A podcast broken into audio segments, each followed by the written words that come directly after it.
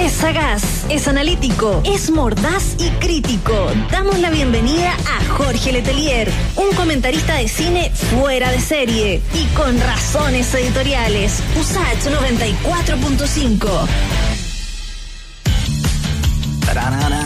Mordaz, crítico, audaz, crítico, lírico.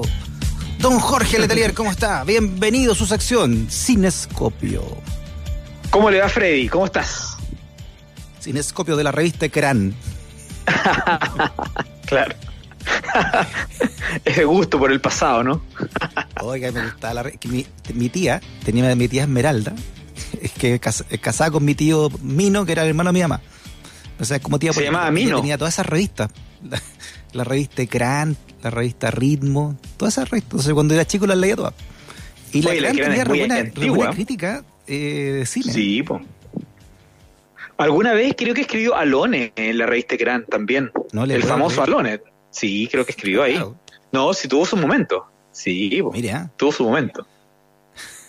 aquí el millennial está con Así la cara es. así. ¿Qué están hablando estos gallos? Es nuestro momento, es el minuto vintage, ¿no? El minuto vintage de los jueves. El minuto vintage. Capaz que, capaz que María Romero haya escrito también en la gran, en esos primeros. Sí, eh, era como el pero, del a ver, 60 si- la gran. si- mire, si me, si me apuro un poquito, creo que fue hasta directora de la revista Gran, María Romero. Ah, ya. sí, estoy casi seguro. Ya. Mira, vamos, vamos a ver inmediatamente, pero estoy casi seguro. La revista Gran, marcó Casi una seguro época que sí. en, la época de oro del cine. Sí, pues dejó, fue directora, ¿ves? Estamos cerca, Ah, estamos cerca. Sí, la dejó, la dejó en 1960, imagínese. Ah, fue, fue directora. Fue, dire- fue directora María Romero, Ah, nuestro, mira. nuestro alter ego. Yo pensé que se había mandado un carrilazo de aquello y tenía toda la razón. No. Nunca más desconfío de Sí, usted. acá es. No, por favor. Que le, que le sirva de lección. La revista Gran. ¿Y sabe la quién- sabe quién asumió de después? los 60. Sí, pues eran bu- buenísimas. Más acuérdate, un Ampato nomás que, que fue un marcunito. Chica. Oye, Sí, pero sí, ¿sabes sí. quién asumió después de María Romero en la revista Gran? Marina de Navasal. Oh, y Marina de Navasal, que hacía los comentarios del Canal 13 con su marido, don José María de Navasal. al- eh, aparecían almorzando en el 13, ¿te acuerdas? Qué tiempo, ¿no? Oiga, como en los tiempos de la manivela esa cuestión. O, o, a esta hora Claro. se improvisa. Hasta ahora se improvisa también otro, otro más. Oye, hasta, más. a esta altura ya que nos digan que somos viejos ya es un, es un, un halago. No, porque pero es que hay que asumirlo. Hay que asumir que Nos estamos dedicamos a, desem- desempolvar clásicos. Sí, sí, hay que hacerlo nomás. Mientras lleguemos a Ahora, votar a octubre, que estamos son, bien. Son revistas que están desde antes que nosotros naciéramos, es porque tenemos una cultura ahí bibliotecaria también. ¿ah? Exacto. Yo tenía una tía bibliotecaria que por eso yo revisaba todas estas revistas antiguas. pues. Ah, No, era por, no es por mi edad, es porque tenía una tía bibliotecaria. Sí. ¿Y el Igual que Cosquilla usted. lo vio alguna vez o no? ¿Te- ¿Tuvo algún tío con el Cosquilla? No, ¿El viejo eso, sí que. El viejo verde sí, pu, pero el cosquilla no. Ah, eso le faltó. Como de- de estas revistas Esa adolescencia le faltó. El Cosquilla, claro. Gran, grandes dibujos animados. Del señor Vallejo, entre otros. claro. Ah, estaba Guido Vallejo ahí. Ah, También, de Rabase, claro. Ahí estaban todos. Sí. Eh, era una playa Sí. de, de buenos dibujantes chilenos haciendo el Cosquillas. exacto. Oye, eh, qué buena generación fue esa. Bueno, Gente muy, ¿cómo muy talentosa. Muy. ¿Cómo olvidar aquellas revistas Claro. que se quedan ahí guardadas en alguna parte? Cuando uno era entrando a la tierna adolescencia. O sea, hoy día uno le pregunta a un niño de 20 años y dice, yo contaba revistas, guardaba revistas y te miran con cara de este tipo está loco, pu, ¿cómo, cómo revistas si yo en el computador veo todo? Pero es un tema de Eso papel, ¿no es cierto? De, ¿verdad? de- de tocar, de tocar el papel, tocar la revista, ir a buscarla al kiosco. Una cosa que hoy día es impensada. Ahí se puso nostálgico. sí.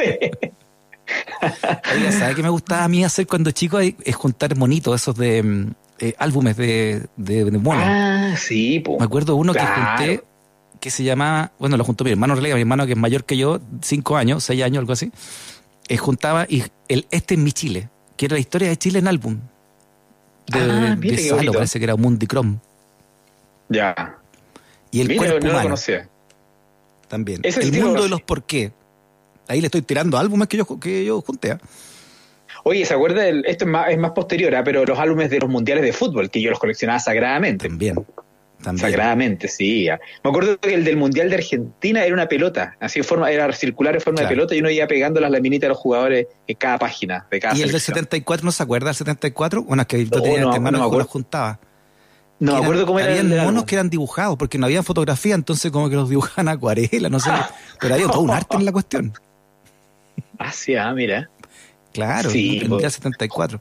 Después vino el 78 en Argentina y el 82, obviamente, estaba Chile. Y los campeonatos nacionales también. También sacaban año a año su álbum. Sí, pues bueno, a propósito de, del fútbol chileno, estaba la de estadio que tenía el póster a la semana de, algún equipo. Y uno de repente se encuentra con el póster de aviación o de, de Fernández Vial del año 59, claro, así una cosa perdida en el tiempo. Oiga, y ahí está la de estadio lo, lindo de esa revista de deporte, o puntualmente de fútbol del estadio, era los grandes, los grandes eh, fotógrafos, ¿no? Yo me acuerdo del Pichangamuga, que era un gran fotógrafo, ya fallecido, pero yo trabajé con el hijo del Pichangamuga en la revista Vea. Y, y era, eran que tenían que sacar la foto, pues no era como ahora que el digital, que es, no, sino que era la foto del, del gol, ponte tú. Así que tenían que estar ahí atentos al, al obturador, eran genios. Claro, ahora el tipo con el motor, hace la, la, seguidilla de fotos y claro, es re fácil así, pues. Claro, no, pero antes era no, era, el momento. el, momento, ¿no? y revelarla y después, espérate, después llegar a revelar para ver si le había chuntado el golpe o se te había pasado la pelota. No, no, era una gran ciencia sacar fotos. Sí, y yo me acuerdo de haber visto unas portadas, por ejemplo, el Sapo Linson en una, en una portada de estadio, con justo saltando con la pelota justo en los, en los guantes ahí qué, guante, las manos peladas. Ese tiempo iba a atajar con mano pelada nomás. Pues. Claro, claro. Pero ahí, la, la, pelota justo en la mano. No, ese es un acierto extraordinario de los gráficos de la época. Sí. Y, y las pelotas parecían, parecían piedra, pues eran, eran de cuero como cocido. Se mojaban. Claro. La cabecea y, ya te llegaste nomás. Pues. Sin rodillera y sin guante nomás. Así sí, nomás. pero otro tiempo. Sí. De, bonito Oiga, pero nosotros nos, decía mi abuelo. Nos, nos desviamos del que y, hablar de otra cosa. Ah, no iba a hablar de esto. No, iba a hablar de la nostalgia pop. No, no, no era el tema de hoy. lo que pasa, don Freddy, usted este tema va a gustar, pero lo que pasa es que ayer se, se estrenó en formato de arriendo online eh, un documental que está hace tiempo que estaba ahí esperando salir y tenía bastante expectativa, que se llama El Negro, nada más que El Negro. ¿Usted sabe a quién se refiere o no? Sí, se refiere al Ricardo Palma Salamanca. exacto, Ricardo Palma Salamanca, el, el ex militante del Frente Manuel Rodríguez que escapó el año 96, ¿no es cierto?, en esta fuga extraordinaria, en un canastito de la cárcel de alta seguridad, y que vive bajo asilo político en Francia, luego de haber sido detenido, ¿te acuerdas? Cuando pasó de México a Francia, lo detuvieron y la UDI estaba en llamas por tratar de traerlo y al final Francia lo acogió se queda allá y se estrena esta película que justamente la particularidad que tiene es que intenta develar un poco quién es la persona detrás de este nombre, ¿no es cierto? De este, de esta rótulo del guerrillero, del hombre que asesinó a Jaime Guzmán, en rigor, y a, también a Luis Fontaine, que era un, era un oficial de carabineros, ¿no? Y es bien interesante, es bien interesante el documental, eh, porque muestra justamente esa dualidad entre el, entre el militante y el ser humano que está detrás que cayó en este en este en este esta, esta contingencia histórica y política y muy joven decidió justamente convertirse en un combatiente contra la dictadura y todas las decisiones que fue tomando en el camino, efectivamente. Eh, es muy interesante porque además él aparece hablando en cámara, él, eh, tiene un, varios momentos, varios minutos del documental donde él directamente le habla al director de la película, que es Sergio Castro San Martín, que es un, eh, director que, tiene una trayectoria bien interesante en los últimos años, y muestra justamente un poco esa, esa, el costo también que significó para alguien haber renunciado una, a una identidad cuando él se fuga de Chile y se convierte en otra persona en México. ¿ah? Se convierte en Esteban Solís. Eh, pero es interesante cómo, cómo él mira con, los años y con el desencanto también de, contra la, con, la izquierda de esos años y con el mismo Partido Comunista y frente también, eh, también lo que fue la épica de, combatir eh, tan joven a la dictadura. es muy interesante que la película se centre en eso más que en lo partidista, más que en el hecho informativo concreto, sino que en las reflexiones en torno a un personaje que estuvo ahí en ese momento de la historia y tomó decisiones que hasta el día de hoy son rebatidas incluso en su propia familia, porque aparecen en, el documental las hermanas y la mamá, y ellas no tienen una posición única, fíjate, respecto a él. Es muy, es muy em, revelador ese detalle. Claro, que tiene, tiene, tiene 51 años, era, era bien, era bien joven cuando cometió todo esto ilícito, ¿no? El asesinato. Cuando, asesinó a Guzmán tenía 21, imagínate, tenía 21, y él ya tenía un mm. par de años como militante de, de choque del frente, eh, Frente Manuel Rodríguez. Él a los 17, 18 años se une al, al frente y, era, era, era reconocido justamente por ser un tipo con una personalidad muy decidida, muy arrojado, muy seguro de sí mismo, por lo tanto, él también es reclutado para ser parte de esa, de esa primera, primera línea en, rigor. Eh, y claro, y eso lo lleva también. También estuvo en el secuestro de, de, Christian Edwards, el, hijo de Agustín Edwards. Exacto, que el documental también lo muestra. Muestra, el, muestra básicamente tres, tres casos, que es el, el, el, el crimen de Jaime Guzmán, lo que él llama ajusticiamiento de Luis Fontaine, que es este oficial de carabineros que estuvo, que fue uno de los oficiales que estuvo a cargo de un poco de la estrategia que terminó con los degollados el año 85. Por eso eh, el Frente Manuel Rodríguez determina como objetivo ajusticiar a Luis Fontaine también, ¿ah? porque él, bueno, mm. él aparecen fragmentos de archivos en, el documental que él da a televisión, especialmente Canal 13, negando absolutamente la participación de carabineros. Y de cierta manera eso también fue uno de los, de las... Eh, de los detalles que permitió que el frente decidiera justiciarlo. Y él participa también de eso. El otro es, claro, es el secuestro de Christian Edwards. Y muy joven, ¿eh? todo esto muy joven, él participó de, esto, de estos eh, hechos y eso evidentemente lo significó que el año 92 fue detenido y llevado a la cárcel y el año 96 pasa cerca de cinco años en la cárcel y el 96 cuando se produce esta fuga de estos cuatro frentistas que arrancan en este canasto, ¿no es cierto?, eh, en el aire, en quizás el momento más no sé, ¿cómo, cómo podríamos definirlo? El momento más eh, simbólicamente más potente de la transición de esos años, ¿ah? sin duda, sin duda. Sí, sí, no, Porque más, hecho, además que cómo, cómo se arrancan, esa, fue cinematográfico en todos sentidos. Totalmente. Totalmente. Y ojo que es interesante hacer la aclaración porque esta no es la fuga del siglo del año 90, que es la, la que inspiró la película Pacto de Fuga, ¿no es cierto? Que es la película que se estrenó con éxito a comienzos de año. Esta es la fuga de 24 frentistas también y, militantes del Partido Comunista, pero ellos están en la cárcel pública, la cárcel número uno, y hacen el túnel, ¿no es cierto? Que fue el año 90, el año en que gana Elwin. Hacen el túnel y arrancan. Este es el caso, este es el 96, que eran los cuatro que estaban involucrados en la muerte de Guzmán y la muerte, el crimen de Fontaine que, también pertenecían al frente y claro, es, es otra fuga, la otra gran fuga de la, de la década, que son los primeros años que marcaron un poco la transición. Así que son, son dos momentos claves de, de un poco de lo que significó la resistencia a Pinochet, pero ya en periodo de democracia. ¿eh? Y, eso le da una épica bien, bien especial también, ¿eh? bien especial. Más allá de, lo, de la opinión que uno tenga en términos éticos, valóricos de, de lo que fue un poco el, los hechos mismos, los sucesos policiales, pero pero de que marcó una, un punto de inflexión respecto a lo que fue la resistencia a, Pinochet en términos políticos y en términos simbólicos, es sin duda un hay una, potente. Hay un antes y un después, ¿no? O sea, una cosa es, eh, combatir una dictadura, ¿no? Eh, y ahí yo estoy de acuerdo que todas las, armas son legítimas para, primero para la defensa y segundo para combatir una dictadura, pero ya después lo que ocurre en democracia es otro cuento, ¿no? Y menos con un senador de la República, sea quien sea. Ahí, ahí hay un, claro. para mí, ¿no? Hay un muro que no se puede traspasar, nomás de, de, de ética o de valores o, o incluso también judicial. Claro, ese es, ese es un, es un tema eh, bien interesante discutir, porque como tú dices, entra el terreno de la ética, porque como, como eh, planteas, claro, en democracia evidentemente las, las, las reglas del juego son otras, y por lo tanto los ciudadanos uno cree que deben, deben eh, suscribirse un poco a ese nuevo pacto, ¿no es cierto?, que es el democrático. Por lo tanto, eh, un, asesinato de una persona que participó de un gobierno anterior, en este caso una dictadura como Jaime Guzmán, no, no tendría lugar. Pero eh, desde mm. otro punto de vista, uno ve también que el ideólogo de esa, de esa, mm, de esa constitución y de ese gobierno, pero al mismo tiempo eh, también la persona que llevó el pacto, este pacto económico, social, político de la dictadura a la democracia, porque tú sabes que la transición fue un pacto entre, entre el mundo político y los militares. Claro. Oye, eh, Cristian, ¿estás ahí o no? Se nos perdió Cristian. Fue a buscar la revista CRAN y vuelve. Oye, ¿se acordaba que María Romero había sido directora de la revista CRAN? O sea, le sigue la, le sigue la carrera a Jorge Letelier a su a su mentora, a la gran María Romero, hablando de esta del estreno entonces de la película El Negro, eh, documental sobre Ricardo Palma Salamanca, que contaba aquí, eh, que, contaba Jorge que se podía ya eh, arrendar en un formato digital, que ahora vamos a preguntarle bien cómo, cómo se hace y también cuál es la visión, ¿no?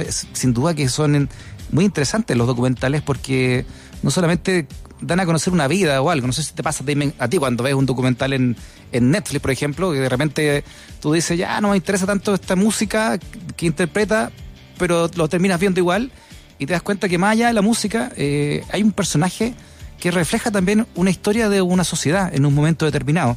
Creo que eso también es muy valioso en cuanto a, a, la lectura de, documentales y bueno, y Chile siempre ha tenido buenos grandes documentalistas eh, en, su historia reciente, ¿no? Eh, bueno, todo lo, todo lo que hizo el, Pato Guzmán, por ejemplo, de aquí en adelante, eh, ha hecho una escuela tremenda que es muy reconocida también en, en otros países. Así que por eso que de vez en cuando, ¿no, Jorge, trae un, un buen documental como este caso de El Negro sobre Ricardo Palma Salamanca. No sé si está a volver, Jorge, ¿está ahí o no? He vuelto, sí. ya. Oye, las últimas coordenadas, entonces, Jorge, te fuiste, no, decía que te fuiste a buscar la revista Cran. claro, y me caí en el camino, entonces me demoré. Oye, Oye ¿cómo se puede ver entonces la pues, película? ¿Cuáles son las coordenadas ayer, Exacto, mira, en punto ticket en puntoticket.com uno puede acceder a la, de la plataforma a ver la película por 2.900 pesos, ¿ya? Pero también está en Cinepolis Click, Cinepolis Click con K, K de click, cinepolisclick.cl también está a 2.900 y en la red de salas.cl eh, por 2.000 pesos uno puede acceder a ver la película, El Negro, el documental El Negro. Muy interesante porque vamos a ver el lado humano de Ricardo Palma Salamanca. Y es un buen documental, ¿ah? un documental que va bien en profundidad justamente al personaje, ¿ah? a la persona detrás de, del, mito, digamos. ¿Sí? ¿Quién está detrás del documental? El, director se llama Sergio Castro San Martín, que fue uno de los directores de La Jauría, de uno de los, algunos capítulos de La Jauría. Sergio Castro es el, director. Sí. Y, su mirada de, no, todavía no lo veo, pero su mirada de, del personaje, del personaje Ricardo Palma Salamanca, ¿cuál es? yo te diría que es una mirada eh, comprensiva con los, con los hechos que le tocó vivir. ¿ah? Eh, intenta desentrañar el tema familiar de él. De hecho, la primera parte de la película es muy interesante porque explora un poco cuál fue el, detonante que lo hizo a Ricardo Palma Salamanca entrar en la en la lucha en la lucha política, que es justamente lo que ocurrió con sus hermanas. Sus hermanas mayores, dos hermanas que él tenía, eran estudiantes universitarias y ambas fueron detenidas y en el caso de una de ellas fue torturada de forma bastante violenta y violada. Entonces, ese ese hecho eh, causó, determinó un poco que Ricardo Palma mm. Salamanca se dedicara de cuerpo y alma a luchar en la resistencia política contra Pinochet. Sin duda es clave y esas, eh, ese mm. momento el, documental lo recoge de forma bastante profunda, con entrevistas bien, eh, bien emotivas a, las dos hermanas y a la madre también, justamente. Yo creo que ese es el momento clave, el momento clave que sus hermanas son detenidas, son violentadas, torturadas, y él dice yo no puedo hacer, no puedo estar acá fuera ajeno a esto, por lo tanto entra de lleno a la lucha y eh, su personalidad misma también le permite convertirse en, una, en un militante muy valioso para la resistencia. Sí, eso también es interesante de lo que tú dices, eh, Jorge, porque para el, digamos, para el análisis, ¿no? Y me imagino para la discusión que plantea este documental, que de repente uno, uno se echa para atrás y dice, y, se pone a, poco menos que a pontificar, y, y distinto es cuando sufriste esto en primera persona, ¿no? Eh, y, o, o, alguien muy querido de tu familia lo hizo y, tú sigues sufriendo por eso y gente que tú quieres sigue sufriendo por aquello, ¿no? Exacto, exacto. Yo, creo que ese momento es clave. Los testimonios de las dos hermanas son muy interesantes y reveladores al respecto, porque ellos también describen, ellas describen que cómo, cómo le impactó un poco la violencia ejercida contra ellas. Estoy hablando que él era un chico en ese momento tenía 16 años aproximadamente. Eh, cómo le impactó profundamente ver a sus hermanas eh, con, con esos golpes, con esos moretones, eh, con, eh, con ese impacto psicológico que significa haber sido violada, por ejemplo, y eso, claro, determina mm. evidentemente lo que iba a hacer más adelante, la decisión que toma.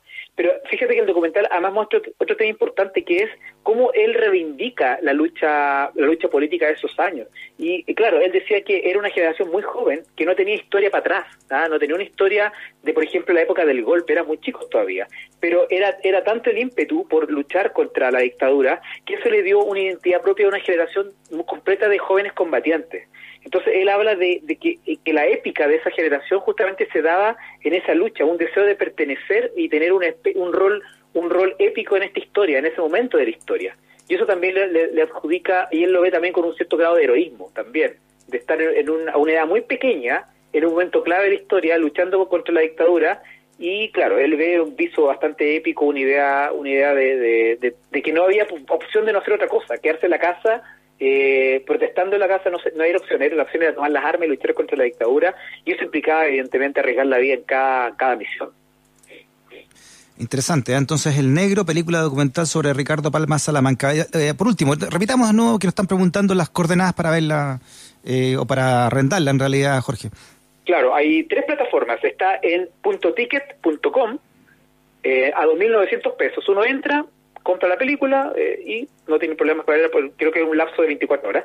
Luego está en cinepolisclick.cl, Cinepolis Click, con K, también a 2.900 y en redsalas.cl, redsalas.cl a 2.000 pesos. En esas tres plataformas está disponible la película El Negro sobre Ricardo Palma Salamanca.